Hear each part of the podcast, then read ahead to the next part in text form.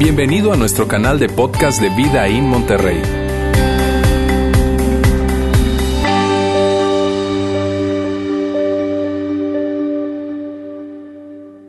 Estamos ya en el cierre de esta serie, Amor, citas y corazones rotos. Es el cierre de la serie eh, mira, la verdad es que, ha sido una serie muy, pero muy padre, donde hemos tomado todo el mes, todo el mes de febrero, el mes del amor y la amistad, para hablar acerca de este tema que es tan, pero tan relevante para todos nosotros, porque al final del día estoy seguro que independientemente, independientemente de la experiencia que hayas tenido, quizá excelente, muy buena experiencia con el amor, o quizá no tan buena, estarás de acuerdo conmigo en que todos queremos amar y todos queremos sentirnos amados.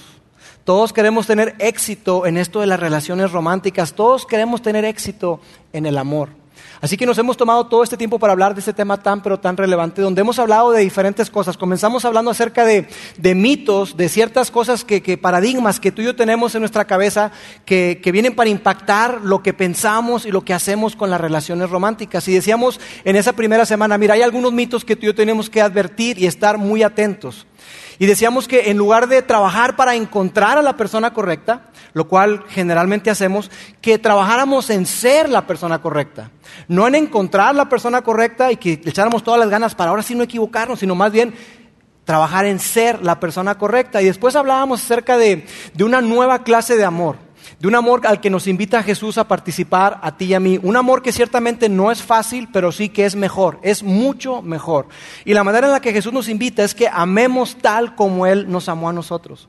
Esa es la manera en que Él quiere que, nos amemos. Y luego la semana pasada Roberto nos hablaba acerca de, algo que incluso lo hacía muy, muy chusco, acerca de reglas para las citas, reglas para todas aquellas personas que, están saliendo con alguien y que quizás están considerando toda esta idea de, que se vuelva serio, ¿verdad? Y nos daba consejos muy útiles, muy prácticos para, para que podamos estar bien preparados para eso y que tengamos una excelente relación. Eso fue lo que hemos hablado durante estas semanas. Y, mira, la verdad es que como decía Mario al principio, cuando arrancábamos esta reunión, es que eh, si tú estás con nosotros por primera vez, tú llegaste al final de la serie. Haz de cuenta que llegaste a la serie de Friends y ya al episodio final.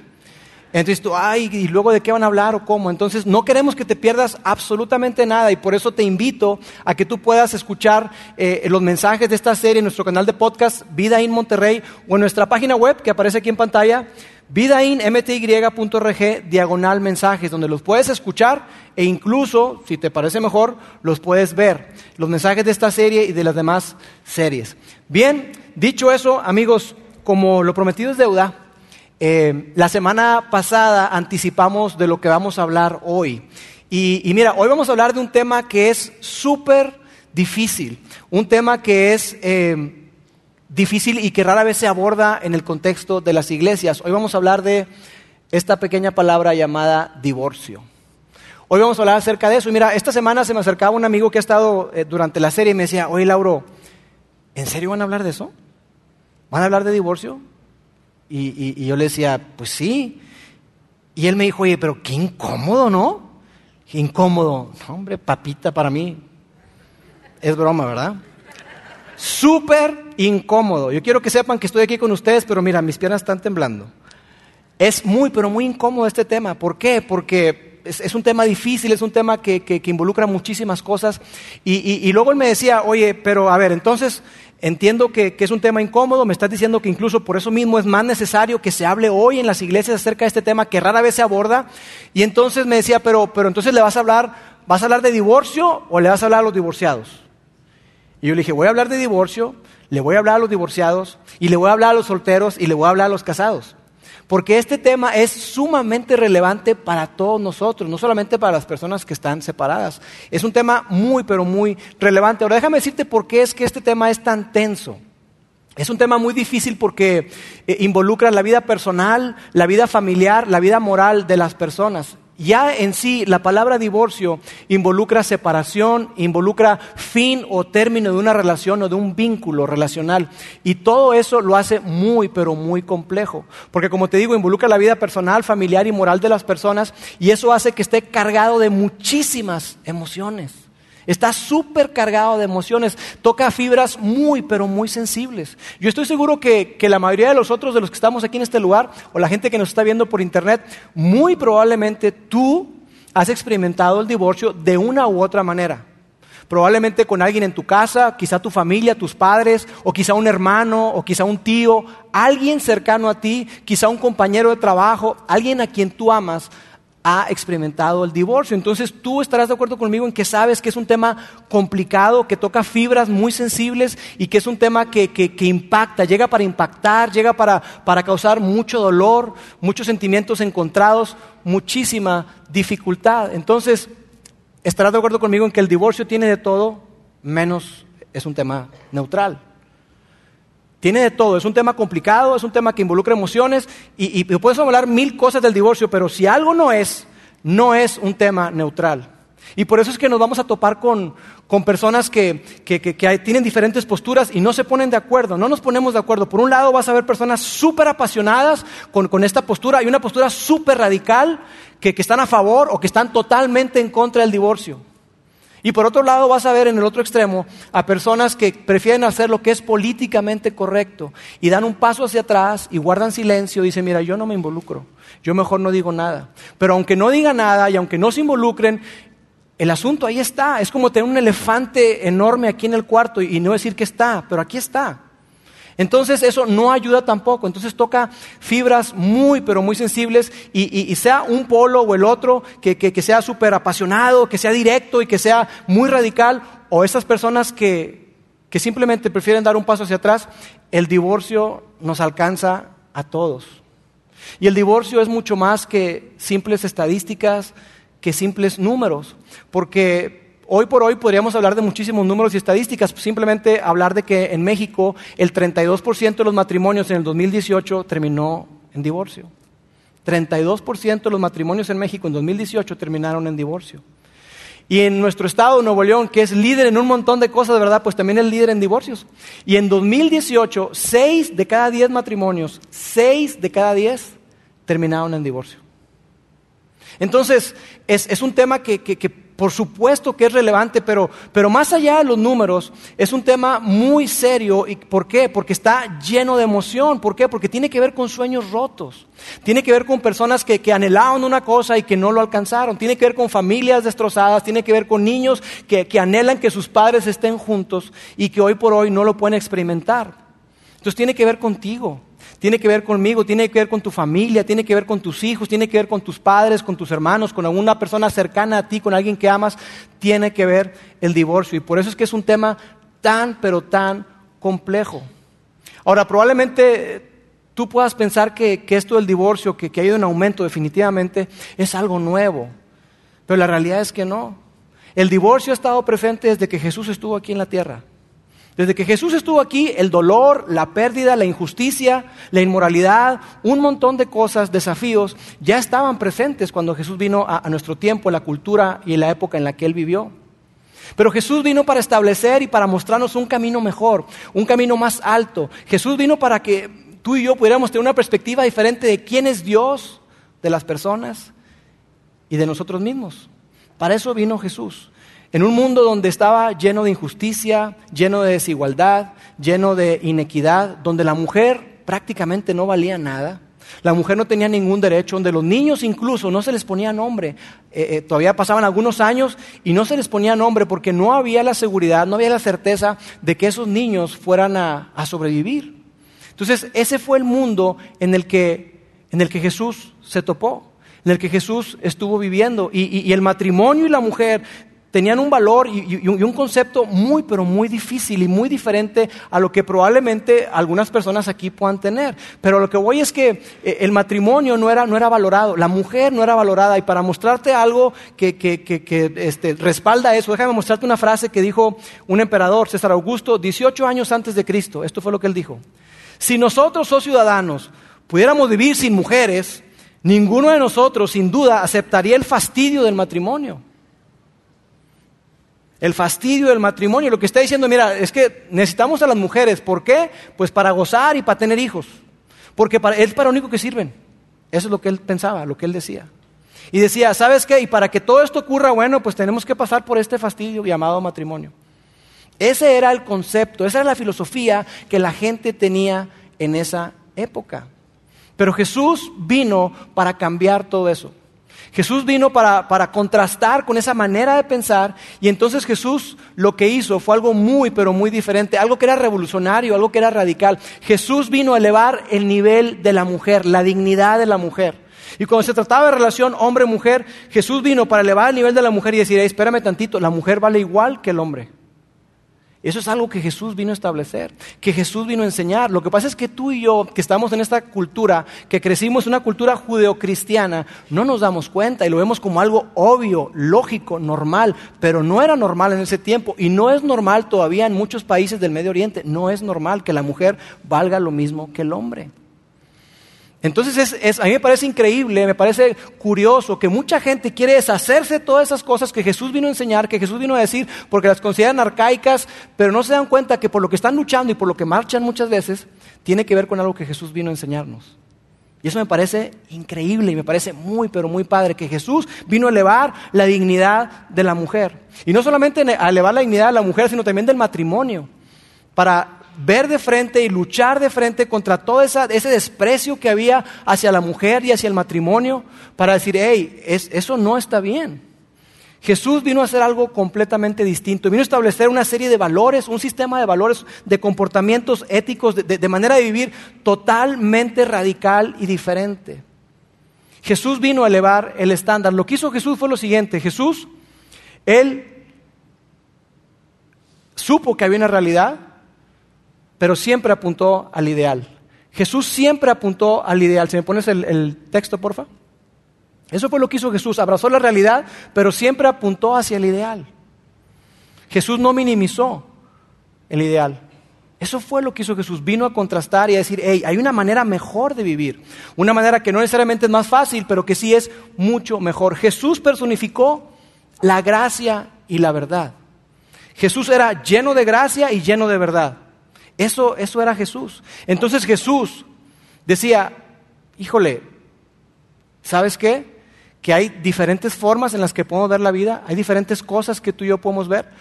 Y Jesús miró de frente a, personas que eran religiosas en ese tiempo y les habló acerca del adulterio, por ejemplo. Y les dijo, ¿sabes qué? Mira, yo sé que, que les han dicho, yo sé que han aprendido que el adulterio tiene que ver con que una persona se meta, se involucre sexualmente con ella. Pero yo les digo, dijo Jesús, yo les digo que si ustedes miran a una mujer con lujuria, ustedes han adulterado con ella en su corazón. Tómala. Eso fue lo que hizo Jesús. Y entonces la gente dijo, no, espérate, espérate Jesús, pero no, ¿cómo, cómo dices eso? Pero Jesús, ¿cómo nos vienes a decir eso? y entonces, ¿qué va a pasar con nosotros? Porque lo que dice nuestra ley es que, es que merecemos la muerte. Entonces, ¿qué vas a hacer con nosotros? Los voy a perdonar. ¿Los vas a perdonar, en serio? Sí, los voy a perdonar. Pero ¿y entonces cuál es el estándar? ¿Mirarla nada más o, o si me acuesto con ella? Las dos. Jesús vino a apuntar un estándar diferente, un estándar más alto. Jesús abrazó la realidad, pero siempre apuntó hacia el ideal. Eso fue lo que hizo Jesús. Todo el tiempo Jesús apuntó hacia lo que era ideal. Y cuando tú y yo vemos esto, la verdad es que sentimos una gran tensión. Sentimos una gran tensión. Pero ¿sabes qué fue lo que hizo Jesús? Apunta al ideal, abraza la realidad, pero se negó a condenar a quienes no alcanzaban el ideal. ¿Sabes qué? Incluso hubo un, momento en el que una, una, mujer fue sorprendida en adulterio, y oh sorpresa, ¿verdad? ¿Dónde quedó el hombre? ¿Quién sabe? Pero le trajeron a, a Jesús a esta mujer sorprendida en adulterio, y le dijeron, Jesús, nuestra ley dice que esa mujer debe morir apedreada. Y Jesús estaba escribiendo ahí. Dijo, bien, el que esté libre de pecado, que sea el primero en lanzar la piedra. Y poco a poco, del más mayor, del más adulto al menor, todos se fueron. Y entonces le dijo a la mujer, ¿dónde están los que te condenaban? ¿Se han ido? Sí, Señor, ya no está ninguno. Vete, yo tampoco te condeno. Y no peques más. Jesús era lleno de gracia y lleno de verdad. Lleno de gracia y lleno de verdad. No un balance de gracia y verdad, lleno de gracia y de verdad. A la gente le decía y apuntaba siempre hacia el ideal pero abrazaba la realidad. Y a esa gente que no llegaba al ideal, le ofrecía su gracia y no los condenaba. Y ese es el dilema, esa es la tensión que existe en el Evangelio. Porque siempre, si te, fijas, hay, hay una brecha, está el ideal y está lo real. Y entonces, ¿qué hacemos con esta brecha? ¿Cómo la cerramos? Históricamente la iglesia lo que ha hecho es que nos hemos equivocado. Nosotros los que nos dedicamos a esto de la iglesia nos hemos equivocado porque la iglesia lo que ha hecho es apuntar solamente al ideal y decir, aquí está lo ideal y aquí está la verdad. Así que ajustense. Y el que no se ajuste, lo juzgamos. Entonces la iglesia se ha dedicado a solamente señalar lo ideal sin abrazar la realidad, sin, tener sensibilidad hacia una realidad que, que existe, como cerrando los ojos hacia esa realidad. Entonces lo que ha hecho la iglesia es juzgar en lugar de amar, juzgar en lugar de acompañar a la gente. Y por eso probablemente algunos de los que están acá, tú recuerdas y dices, mira, por eso me acuerdo que dejé de ir a la iglesia. Porque lo único que yo recibí cuando yo atravesé por mi divorcio, lo único que yo recibí cuando estuve en esa crisis, lo único que yo recibí fue juicio. Fueron piedras. Pero yo no recibí amor, yo no recibí acompañamiento, yo no recibí gracia. Y probablemente probablemente por eso te alejaste de la iglesia o alguien que tú conoces probablemente por eso se alejó de la iglesia. Eso por un lado, está la tensión, lo ideal y lo real. Pero por otro lado, la cultura tampoco lo ha hecho bien. Porque la cultura lo que ha hecho es que ha dicho, mira, ¿sabes qué? No batallemos, vamos a bajar el estándar. Vamos a bajar el estándar porque cada vez que me elevas el estándar, hoy me siento tan incómodo, a mí no me gusta sentirme incómodo, entonces voy a bajar el estándar. Entonces lo que voy a hacer es que para ti eso es el ideal, pero yo no quiero ni perseguir el ideal, porque no, qué incómodo perseguirlo. Y, no, la verdad es que no lo voy a alcanzar. Entonces, entonces la, la cultura, para sentirse a gusto consigo mismos, han querido deshacerse de lo ideal. Pero eso tampoco está bien, porque eso no fue lo que hizo Jesús. Y yo creo que, nosotros, que somos seguidores de Jesús, cristianos, católicos, tenemos que acostumbrarnos a esa incomodidad, tenemos que acostumbrarnos a esa tensión, porque nuestra eh, cultura y nuestra, nuestro empuje es hacia bajar ese ideal, hacia no apuntar hacia eso, pero queremos desaparecer la tensión, pero eso no ayuda, eso no nos ayuda para nada. Porque eso no fue lo que hizo Jesús, eso no fue lo que hizo nuestro Maestro. Jesús amó, Jesús extendió gracia, pero Jesús siempre apuntó hacia el ideal. Y quizá la ilustración más profunda tiene que ver con este tema del que estamos hablando hoy, que es un tema muy incómodo, y, reitero que es incómodo y veo sus caras y sé que es incómodo y tenso, ¿verdad? Así como, ay, ¿por qué vine a la iglesia hoy? ¿Por qué vine a la iglesia hoy? Es tenso este tema. La ilustración más, más profunda, más significativa, la encontramos precisamente con con este tema que estamos hablando, que tiene que ver con el divorcio. Vamos a ver juntos un pasaje que se encuentra en Mateo, uno de los biógrafos de Jesús, que habla acerca de este episodio en donde un grupo de personas llegan para hablar con Jesús y hacerle una pregunta. Vamos a ver qué es lo que dice. Unos fariseos, que eran unos líderes religiosos muy, pero muy preparados, gente que, que pasaba años estudiando el Torah, la ley, Dice, ellos llegaron, se acercaron y, trataron de tenderle una trampa con la siguiente pregunta, porque ellos siempre querían tentar a Jesús, siempre querían poner una trampa. ¿Por qué? Porque estaban enemistados con él. Entonces llegan y le dicen, oye Jesús, ¿se permite que un hombre se divorcie de su esposa por cualquier motivo? O sea, en pocas palabras le están diciendo, Jesús, ¿cuál es tu postura con respecto al divorcio? Y me encanta, me encanta porque, sabes, con nosotros llegan muchas personas y nos dicen, oye, ¿cuál es la postura de vida con respecto a los homosexuales? ¿Cuál es la postura de vida ahí con respecto al divorcio? ¿Cuál es la postura de vida ahí con respecto a... Y la gente quiere que emitamos una postura. Porque eso es más fácil. Es mucho más sencillo decir, mira, aquí está, esta es la postura. Eso es más sencillo, pero nosotros hemos decidido caminar hacia el desastre. Caminar y reconocer que, que, nuestras vidas son un desastre, que todos nosotros tenemos asuntos sin resolver y que Dios es la respuesta a cada uno de ellos. Y que en lugar de, tener eso tenemos conversaciones, porque las políticas y las posturas alejan, las conversaciones acercan. Y nosotros queremos tener conversaciones, porque cada persona es una historia. Cada persona es una historia. Entonces ellos llegan y le dicen, Jesús, ¿cuál es tu postura con respecto al divorcio? ¿Se puede separar cualquier persona nada más porque sí? Y me encanta la respuesta de Jesús. Ahora, sabes, ellos tenían una versión del divorcio que, mira, hoy, hoy eh, tenemos el divorcio express, ¿verdad? En Saltillo está el divorcio express y, y, tengo entendido que el primer, la primera semana que, que, estuvo eso, o el primer mes, hubo más de tres mil casos de personas que, que quisieron este, divorciarse en ese divorcio express. Pero el divorcio express se queda en pañales comparado con lo que tenían los judíos en esa época. Porque lo que los judíos habían eh, diseñado, el mecanismo que tenían, era súper interesante, vergonzoso, pero súper interesante.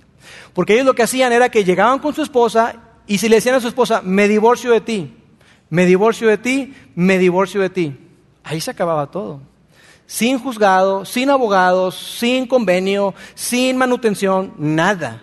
Así nada más, me divorcio de ti, me divorcio de ti, me divorcio de ti. ¿Pero por qué? Porque amaneciste fea y, me divorcio de ti. Oye, ¿pero por qué? Porque se te quemó el caldo. Se puede quemar un caldo, ¿no, verdad? El arroz o lo que sea. Estoy viendo, están poniendo atención, ¿eh? Por lo que sea, por cualquier motivo se podían divorciar. Entonces, eso era lo que ellos hacían. Y Jesús llega para, para darles una respuesta que, que seguramente los, lo sacó de onda, porque mira, ellos querían, te digo, separar a Jesús de Moisés. Moisés representaba la ley, ellos vivían por la ley, ellos, eran amantes de la ley y querían separar a Jesús de Moisés porque de esa manera lo dejaban muy mal parado. Porque decían, si este hombre es quien dice ser, si este hombre es el Mesías prometido, él va a estar alineado con las enseñanzas de Moisés. Y Jesús enseñaba cosas muy radicales que incluso, como te decía, elevaba el estándar. La ley dice esto, yo les digo esto otro. La ley dice esto, yo les digo esto otro. Entonces la gente estaba sorprendida. Y esto fue lo que les dijo Jesús. ¿No han leído las escrituras? Imagínate. ¿No han leído las escrituras? Imagínate que, que le dices a un cardenal, que le dices al papa, que le dices a un obispo, que le dices a un pastor, oye, ¿no has leído la Biblia? Qué ofensa tan grande, ¿verdad? Pero eso fue lo que, lo que Jesús les estaba diciendo, oye, no han leído las escrituras, o sea, no, no, están perdidos. No han leído. Y quizá viene la declaración más importante de lo que nos dice Jesús con respecto a su postura, con respecto al divorcio. Dice así, allí en la escritura está escrito que desde el principio, yo sé que ustedes vienen conmigo y me hablan de una realidad. Existe el divorcio. Porque mira, oye Jesús, ¿qué pasa cuando, cuando una persona, bueno, pues conoce a alguien más? Más guapo, con más lana o lo que sea. ¿Qué onda con eso? Oye, ¿sabes qué? Que, cuando una persona piensa y dice, ay, encontré a la persona que siempre estaba buscando. Pero ya estoy casado. ¿Qué hacemos con eso, Jesús? Está esta realidad, ¿qué hacemos con eso? Y Jesús apunta y dice, sí, yo entiendo que todo eso ocurre, yo entiendo que eso puede suceder, yo entiendo que, que, sí, pero déjame decirte que en el principio no era así. En el principio no era así. Déjame hablarte del origen, déjame hablarte de lo ideal, déjame hablarte de la forma en la que Dios lo diseñó, en la forma en la que Dios quería. Déjame hablarte de la forma en que originalmente Dios lo planeó. Y entonces continúa y dice esto, eh, está escrito que desde el principio Dios los hizo hombre y mujer y agregó, y los dos se convierten en uno solo. Dios hizo al hombre, a la mujer, y los dos se convierten uno solo. Y hay muchísimo que podríamos extraer de ahí, pero por cuestiones de tiempo no vamos a hablar. Y continúa, como ya no son dos, sino uno, que nadie separe lo que Dios ha unido. Y Jesús les está diciendo, mira, yo entiendo lo que tú me estás diciendo, esa realidad del divorcio y que tenemos que establecer un mecanismo, que tenemos que proteger a las mujeres, a los niños indefensos. Yo entiendo que el hombre está abusando de, todo eso y tú vienes a tentarme a mí para decirme que cuál es mi postura. Yo lo entiendo. Pero déjame apuntarte al Edén. Déjame apuntarte cuando las cosas eran perfectas, cuando las cosas eran ideales, cuando las cosas funcionaban tal y como Dios las diseñó. Y déjame decirte una cosa, que probablemente esta conversación del divorcio es irrelevante porque por lo que veo, Jesús les, les podía haber estado diciendo, ustedes no entienden lo que es el matrimonio. Porque ustedes piensan que por cualquier motivo, me divorcio, me divorcio, me divorcio, entonces tú te puedes separar, pero no es así. No es así de sencillo. ¿Por qué? Porque, porque Dios ha unido a dos personas y de dos hizo uno y los mezcló. Así que lo que Dios ha unido, que no lo separe el hombre. ¿Alguna vez han usado cola loca? Sí, se batalla con los dedos, ¿verdad? Pero ¿qué pasa si, si, pegas una cosa con cola loca, bien pegada, dos piezas de plástico, y luego las separas? ¿Nada? ¿Qué pasa? Se dañan, se rompen, se fisuran. Bueno, eso mismo pasa en las relaciones cuando algo que Dios unió, el hombre viene para separarlo. Qué tenso está el ambiente. Qué difícil, ¿verdad? Y yo sé que, que, que wow, tú escuchas esto y dices, oye, no, no, no, no. Jesús, Jesús le está diciendo, miren amigos, déjenme decirles algo, ustedes han perdido de vista el ideal. Ustedes están casados con la realidad y que esto es normal, sí, pero eso no es el ideal. Eso fue no, no es lo que Dios diseñó originalmente, eso no es lo que Dios quería originalmente. Entonces ellos le dicen, a ver, a ver, a ver, entonces Jesús, entonces preguntaron, a ver, a ver Jesús, barajéame esta. Entonces, ¿por qué dice Moisés en la ley que un hombre podía darle a su esposa un aviso de divorcio por escrito y, y despedirla? A ver, ¿qué tienes que decir a eso Jesús? Y entonces Jesús le responde lo siguiente. Jesús contestó, Moisés les permitió divorciarse porque ustedes son muy tercos y no quieren obedecer a Dios. Pero Dios, desde un principio, en el principio, el diseño original de Dios, lo ideal, nunca ha querido que el hombre se separe de su esposa. Nunca. Eso nunca estuvo en el plan de Dios. Y yo sé que tú me escuchas decir esto y es duro. Es bastante duro, ¿no es cierto? Probablemente ellos también estaban pensando lo mismo que tú. Y entonces Jesús, ¿qué vamos a hacer? Jesús, ¿qué vamos a hacer con la gente que está divorciada? ¿Qué vas a hacer con ellos, Jesús? ¿Qué vamos a hacer con ellos? ¿Qué voy a hacer con ellos? No voy a hacer algo con ellos. Yo voy a hacer algo por ellos. ¿Vas a hacer algo por ellos? ¿En serio? Sí, voy a hacer algo por ellos. ¿Y qué vas a hacer, Jesús? Voy a dar mi vida por ellos. Voy a dar mi vida por ellos. Para que encuentren perdón, para que encuentren sanidad, para que encuentren restauración. Eso es lo que voy a hacer por ellos. ¡Wow! Imagínate. Eso es lo que Jesús vino a hacer. Jesús nunca comprometió el ideal por lo real. Siempre apuntó a lo ideal. Siempre, siempre, siempre. Amigos, el punto es que cuando se introduce lo ideal, siempre va a haber tensión. Siempre. ¿Por qué? Porque el ideal y parece como utópico, pero no lo es, porque Dios así lo diseñó y Dios nos da la capacidad de poderlo lograr. Ahora, entonces, ¿qué hacemos? Te recuerdo, lo que hizo Jesús fue que abrazó la realidad, pero siempre apuntó hacia el ideal, siempre. Pero ¿sabes qué? Que Él no condenó a quienes no alcanzaban el ideal. Y no solamente en el divorcio, en la vida en general, con tus hijos, cuando mientes, cuando te aprovechas de alguien, cuando eres injusto. Dios, Jesús, apunta a lo ideal, te dice, hey, este es el camino, este es el camino mejor. Pero no te condeno si tú no alcanzas el ideal. ¿Sabes lo que voy a hacer contigo? Voy a morir por ti, voy a dar mi vida por ti. Eso es lo que Jesús hizo, es increíble. Y por eso es que nosotros aquí en Vidaín estamos comprometidos con ser una iglesia que muestre el amor de Dios. Una iglesia que apunte siempre hacia lo ideal, que no rebaje lo ideal y que digan, ah, no pasa. No, no, no, no, no. Siempre apuntando hacia el ideal, porque eso fue lo que hizo Jesús, que muestre la verdad, pero que abrace la realidad y sabes qué, que acompañe a las personas, que ame a las personas en lugar de juzgarlas, porque juzgar es muy fácil. Nosotros queremos ser una iglesia donde las personas puedan venir y que encuentren esperanza, que encuentren amor, que encuentren restauración, porque eso es lo que Dios quiere para cada uno de nosotros. ¿Qué vamos a hacer con las personas que vienen? Con las personas que estamos aquí, que formamos parte de esta iglesia. Vamos a mostrar lo mismo que Dios nos mostró a ti y a mí. ¿Sabes qué fue? Gracia. Gracia, favor inmerecido, imposible de ganar. Eso fue lo que Dios hizo por ti y por mí. Y eso es lo que estamos comprometidos a mostrar. Fácil es mostrar la verdad. Aquí está, aquí dice. Y mira, te voy a mostrar el texto, aquí está. Eso es muy fácil. Pero mostrar gracia, uy, qué complicado. Qué complejo. Requiere de mucho amor, un amor maduro, como el que hablábamos la segunda semana. Eso es lo que requiere. Dicho todo esto y con esa tensión tan grande, ¿qué hacemos entonces?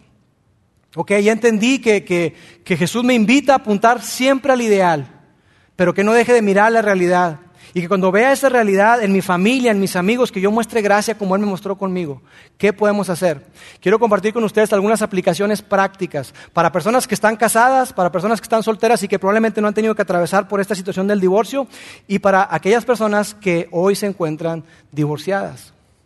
o que están divorciadas, o que estuvieron divorciadas y se volvieron a casar. Aquí le van algunas aplicaciones. Para matrimonios que se consideran sanos, tú hoy dices, mira, mi matrimonio está muy bien, estamos caminando bien, nos sentimos sólidos, yo creo que tenemos un matrimonio saludable. Yo te puedo decir lo siguiente, para personas con las que tú tienes cerca, un familiar, un vecino, un amigo, alguien que tú amas, no juzgues. Recuerda, no conoces toda la historia. Y es muy fácil juzgar. No etiquetes, porque eso estigmatiza. Ay, es que él está divorciado. Ay, es que ella está divorciada. Ah, como si estuviera defectuosa. No, no etiquetes a las personas porque eso solamente levanta una barrera, eso, eso no, no, está bien. No te creas mejor, no hay mucho que decir, ¿verdad? Cuando juzgamos y etiquetamos es porque nos, creemos mejor que las personas. Eh, continúa, sé sensible. Lo que ellos están atravesando es sumamente difícil. Sé sensible a sus sentimientos, sé sensible a su dolor, sé empático, ayúdales en lo que puedas. Pequeños detalles hacen una gran diferencia en la vida de ellos. Escucha con amor, escucha con amor, escucha atentamente y trata de ponerse en sus zapatos, entiende qué es lo que están viviendo. Porque muchas veces tú y yo escuchamos, pero para corregir, no, es que eso está mal, no, ¿por qué? No, eso no. Escucha, escucha. Ellos necesitan que les escuchemos. Cuida los consejos que das. Esto es muy importante y esto nos lo enfatizaron este, unas personas con las que hablamos, ahorita te voy a decir, eh, tuvimos una junta con unas personas, una reunión, para que nos ayudaran a entender todo esto, para decir, oye, este, ¿Cómo, ¿Cómo, podemos apoyar a estas personas? Y ellos nos decían, mira, la gente quiere siempre dar un consejo. Siempre. No, es que lo que deben de hacer, lo que tenías que... Y si no, no tienen ni idea. Entonces dice, mira, si tú realmente sabes, habla con mucha prudencia, con mucha medida. Y si no, mira, calladito te ves más bonito. ¿Sí? Eso es con respecto a los matrimonios sanos. Ahora, ¿qué para los matrimonios que dices, híjole, yo, yo, tengo que reconocer que yo estoy en crisis. ¿Qué consejo me das? Yo quiero apuntar así lo ideal, pero yo no veo cómo llegar. ¿Qué, me recomiendas? No quites el ideal, nunca. No entretengas en tu mente el pensamiento que el divorcio es una opción. No lo entretengas. Yo sé que cada historia es diferente y que tenemos que entender el contexto, pero no le apuntes a algo que no sea el ideal. Por otro lado, trabaja duro por tu relación. Lucha por tu matrimonio, lucha por tu matrimonio, no en tu matrimonio, lucha por tu matrimonio, porque sí se puede. Es posible, la unidad requiere esfuerzo, la unidad requiere trabajo. Mira, cuando casamos a las parejas, ahí me, da, ternura y me da risa cuando les, habla, ah, les hablo yo de que requiere trabajo. Dicen, ¿eh? ¿Cómo que trabajo? No, es que yo la amo tanto. Sí, la amas tanto, pero va a requerir mucho trabajo, te lo garantizo. Trabaja duro por tu relación. Busca ayuda. Busca ayuda. Busca ayuda de, un consejero eh, matrimonial, de, un pastor, de, gente que, que te pueda dar un consejo sabio. Rodéate de matrimonios saludables. Rodéate de matrimonios que te modelen lo que es un matrimonio donde se ve ese amor del que hablábamos, un amor donde, donde hay respeto, donde hay afirmación, donde hay un amor sacrificial, donde se pone primero a la otra persona. Rodéate de matrimonios así. Tenemos que hacer eso, porque mira, si nosotros estamos reuniéndonos con personas tóxicas, eso mismo nos lo vamos a llevar a nuestra casa. Entonces, ten mucho cuidado con quién te estás reuniendo. ¿Sí? Ahora, ¿y qué de si tú ya te divorciaste? De entrada, si tú estás divorciado y estás hoy aquí, déjame decirte, gracias por estar acá. Yo quiero que tú te sientas bienvenido en este lugar. Yo quiero que sepas que este lugar está diseñado para todos y tú estás incluido.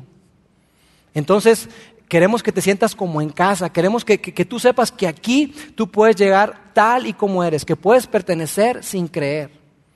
Y que aquí tú puedes recibir palabras de aliento, puedes recibir palabras de esperanza, puedes recibir palabras de amor, que tú aquí puedes hacer de, de, vida ahí una familia extendida, una familia que, que te anime, que te impulse a ser tu mejor versión. Para eso existe esta iglesia. Porque esta iglesia y, el Evangelio de Jesús no es para algunos pocos, es para todos. Te decía que nos reunimos con, un par de personas de este campus de Monterrey y de Saltillo y fue una conversación súper espectacular, muy pero muy padre la verdad, que después me gustaría hacer algún taller o algo porque estuvo muy pero muy padre. Y ellos nos hablaban de, de esta realidad que ellos experimentaron. Ambos se divorciaron, casos similares, muy difíciles, y ellos nos decían de entrada lo siguiente, yo quiero que ustedes sepan, nos decían ellos, que estar divorciado es muy duro. Mira, es como que se muera alguien. Es atravesar un luto. Porque se murió una relación, porque se murieron tus sueños, porque pierdes tu identidad, no sabes ni quién eres. Estuviste un tiempo con una persona y eras, eran algo juntos y ahora ya es, es muy difícil. Incluso una persona nos dijo lo siguiente, dijo, mira, eh, yo atravesé una enfermedad terminal, la superé, gracias a Dios, pero yo quiero que sepas que el divorcio fue más difícil que el cáncer. Incluso más difícil que una enfermedad como esa, imagínate. Entonces es, muy duro y tú y yo tenemos que ser muy sensibles a esa realidad que están viviendo. Entonces, platicábamos con ellos y les decíamos, oye, ¿qué, qué consejos nos dan para estas personas que, que, que, atravesaron o que están atravesando lo mismo que ustedes? ¿Qué consejo les darías? Y ellos nos dijeron lo siguiente, no creas el mito de la experiencia. La experiencia no te hace más sabio. La experiencia te hace más viejo, más enojón, te hace más solo, pero no te hace más sabio. La evaluación de la experiencia es lo que te hace más sabio. Entonces, no creas ese mito de que no, como yo ya pasé por ahí, yo ya sé. No, no, no. La experiencia no te hace más sabio. La reflexión de la experiencia es lo que te hace más sabio. Otra cosa, no creas el mito de que ya sabes. Como ya, como ya lo pasaste, tú ya sabes. Pero amigos, saber es diferente a hacer. Saber es diferente a hacer. Que tú sepas algo no te capacita, no, no te prepara para que tú estés listo. Entonces no caigas en este mito de que tú ya sabes y quieras empujar rápido a, a, moverte a lo que sigue. Y por último, otra cosa que decían de no hacer, no creas el mito del tiempo. Este mito nos dice que las personas creen que el tiempo está en su contra. Y entonces tengo que moverme rápido porque se me está yendo el tren, me estoy haciendo más viejo, no más joven. Entonces yo ya necesito involucrarme en otra, con otra persona, un clavo saca otro clavo. No, no, no, no, no, no, no corras. Ve despacio, porque eso no es cierto. Mira, hay diferentes etapas, nos compartían ellos en el divorcio. Una de ellas es la etapa de shock, donde estás así como que, ¿qué pasó? ¿Qué rollo? Ahora estoy sola, ahora estoy solo. Estás en shock, incluso en negación. Pero después llega una etapa que le llaman adaptación, donde tú empiezas a asimilar tu nueva realidad pero en esa etapa tomas muchas decisiones y te encuentras así emocionalmente. Tienes buenos días, malos días, pésimos días, y, entonces es, es complicado, porque tienes que moverte, tienes que decidir, pero tus emociones no están bien. Y esa etapa tarda entre uno y tres años. Y entonces nos decían, mira, algo que nos ha ayudado mucho, compartía una, una de ellas, decía, mira, algo que, que me ha ayudado mucho es no tomar decisiones permanentes basadas en emociones temporales no tomar decisiones permanentes basadas en emociones temporales, porque ahorita me siento y me lo voy a fregar, me la voy a echar. No, no, va a ver, se va a enterar. Y tomas decisiones que impactan el futuro de tu familia, de tus hijos, y de las cuales después te arrepientes. Y son decisiones permanentes, ¿eh? Entonces ten mucho cuidado. La gente nos pregunta, bueno, entonces, ¿cuánto es el tiempo que debo esperar? Si tú me preguntas, según lo que dicen los expertos y en nuestra poca experiencia, mínimo un año y medio de esperar, de no tener citas, de no salir con nadie, para que tú arregles mucho de tus asuntos, para que tú trabajes en ti. Ok, ya me dijiste, Lauro, qué no hacer. No creo en el mito de la experiencia, no creo en el mito de, de, que ya sé, no creo en el mito del tiempo. ¿Qué puedo hacer? Y aquí te van algunas cosas. Tres cosas. Lo primero, responsabilízate. Aduéñate de tu situación. Reconoce que tú tienes un círculo de responsabilidad de que nadie más es responsable más que tú. Tus emociones, tu comportamiento, tus pensamientos. Nadie es responsable de eso más que tú. Responsabilízate y aduéñate de eso. Aduéñate de lo que tengas que adueñarte de tu pasado y reconocer que tuviste un porcentaje de culpa. Que curioso, cuando le preguntamos a la gente, le ponemos un pie y nos hace una rayita. Este soy yo, este es mi esposo, este es mi esposa, mi ex esposa. Responsabilízate de tu área, responsabilízate de tu parte y reconoce que todos nosotros tenemos que trabajar, tenemos que esforzarnos, tenemos que, si, no trabajamos en nosotros y no nos hacemos responsables, estamos condenados a repetir los mismos errores una y otra vez. Responsabilízate. Número dos, busca ayuda. Busca ayuda y mira, yo no puedo eh, dejar de enfatizar eso. Busca ayuda, amigos, solos no podemos. Solo no podemos. Creemos esa fantasía de que no, yo puedo solo. No puedes solo. No podemos solos.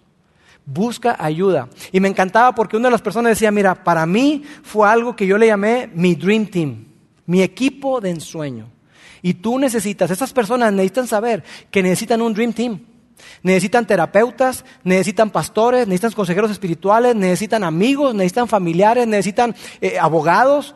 Si tienen hijos, psicólogos infantiles, todo un equipo multidisciplinario tú necesitas para poder salir adelante.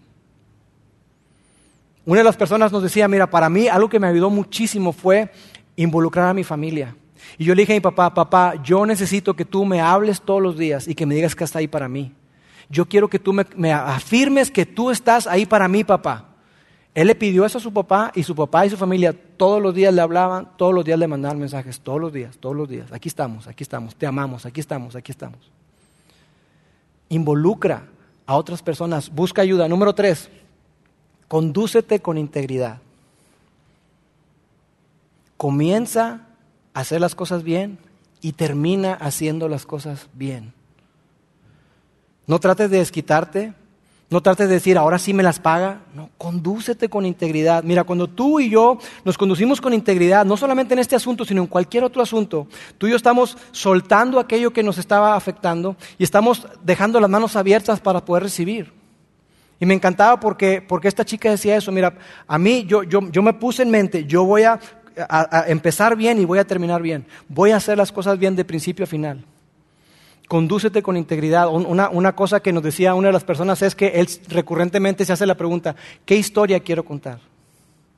¿Qué historia le quiero contar a mis hijos? Ahorita es un desastre y ahorita mis hijos están pequeños, pero al final, cuando ellos sean adultos, ¿qué historia les voy a contar a través de lo que hice, las decisiones que tomé? ¿Qué historia le quieres contar a tus hijos? ¿Qué historia le quieres contar a tu familia? ¿Qué historia quieres que digan de ti tus amigos? ¿Qué historia quieres contar? Durante toda esta serie hemos dicho algo que ha sido recurrente y es, trabaja en ser la persona correcta.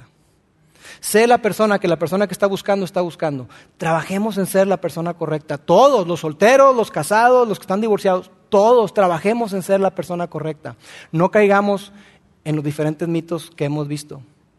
Así que si tú hoy estás casado, trabaja en tu matrimonio. Si tú hoy estás soltero, trabaja en ser esa persona que estás buscando. Que la persona que estás buscando está buscando, trabaja en ser la persona correcta. Si tú estás divorciado, también trabaja en esto. Y sabes, algo que me encantó, me encantó que nos dijo una de las personas fue esto. Dijo, sabes, cuando uno se divorcia, es como si te metieran a una noria, a un pozo, un pozo oscuro, fangoso, y estás ahí, y cuando estás ahí, esto no puede ser, y volteas hacia arriba y ves así chiquitito, allá se ve la salida. Y ella decía algo, un pasaje que, que me encanta, y es el Salmo 121, que comienza diciendo lo siguiente, alzaré mis ojos a los montes, ¿de dónde vendrá mi socorro? Y ella se preguntaba eso y decía, Dios, ¿hasta cuándo voy a dormirme y amanecer llorando? ¿Hasta cuándo? Todos los días me acuesto llorando, me levanto llorando, me acuesto llorando. Dios, ¿hasta cuándo? Y ella se acordó de ese salmo. Alzaré mis ojos a los montes. ¿De dónde viene mi ayuda? ¿De dónde viene mi socorro? Mi socorro y mi ayuda viene del Señor, que hizo los cielos y la tierra. Así que si tú hoy estás experimentando dolor, si estás experimentando quebranto en tu matrimonio, yo quiero que tú sepas que tú y yo tenemos una persona que nos tiende la mano de ese pozo y nos saca. Tiene todo el poder para hacerlo, tiene toda la autoridad para hacerlo y más importante todavía, Él quiere hacerlo por ti y por mí. Bien. Amigos, oramos. Padre, gracias, gracias Señor porque eres un Dios increíble. Gracias por amarnos de una manera tan espectacular. Gracias Dios por extender tu gracia y tu favor para con nosotros.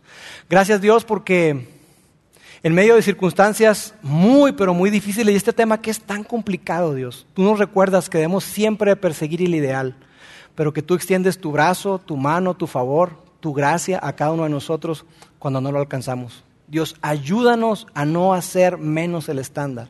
Al contrario, ayúdanos a apuntar a lo que tú diseñaste originalmente, no solamente en esta área que tiene que ver con el divorcio, sino en todas las áreas de nuestra vida. Porque reconocemos, Dios, que tu manera siempre será mejor. Siempre, siempre será mejor. Dios, te amamos y te amo. Muchas gracias en el nombre de Jesús. Amén. Gracias por haber escuchado este podcast de Vida en Monterrey. Si deseas escuchar estos mensajes en vivo, te invitamos a que nos acompañes todos los domingos a nuestro auditorio. Para más información sobre nuestra ubicación y horarios, entra a vidainmty.org o síguenos en nuestras redes sociales como Facebook, Twitter e Instagram. Nos vemos la próxima semana.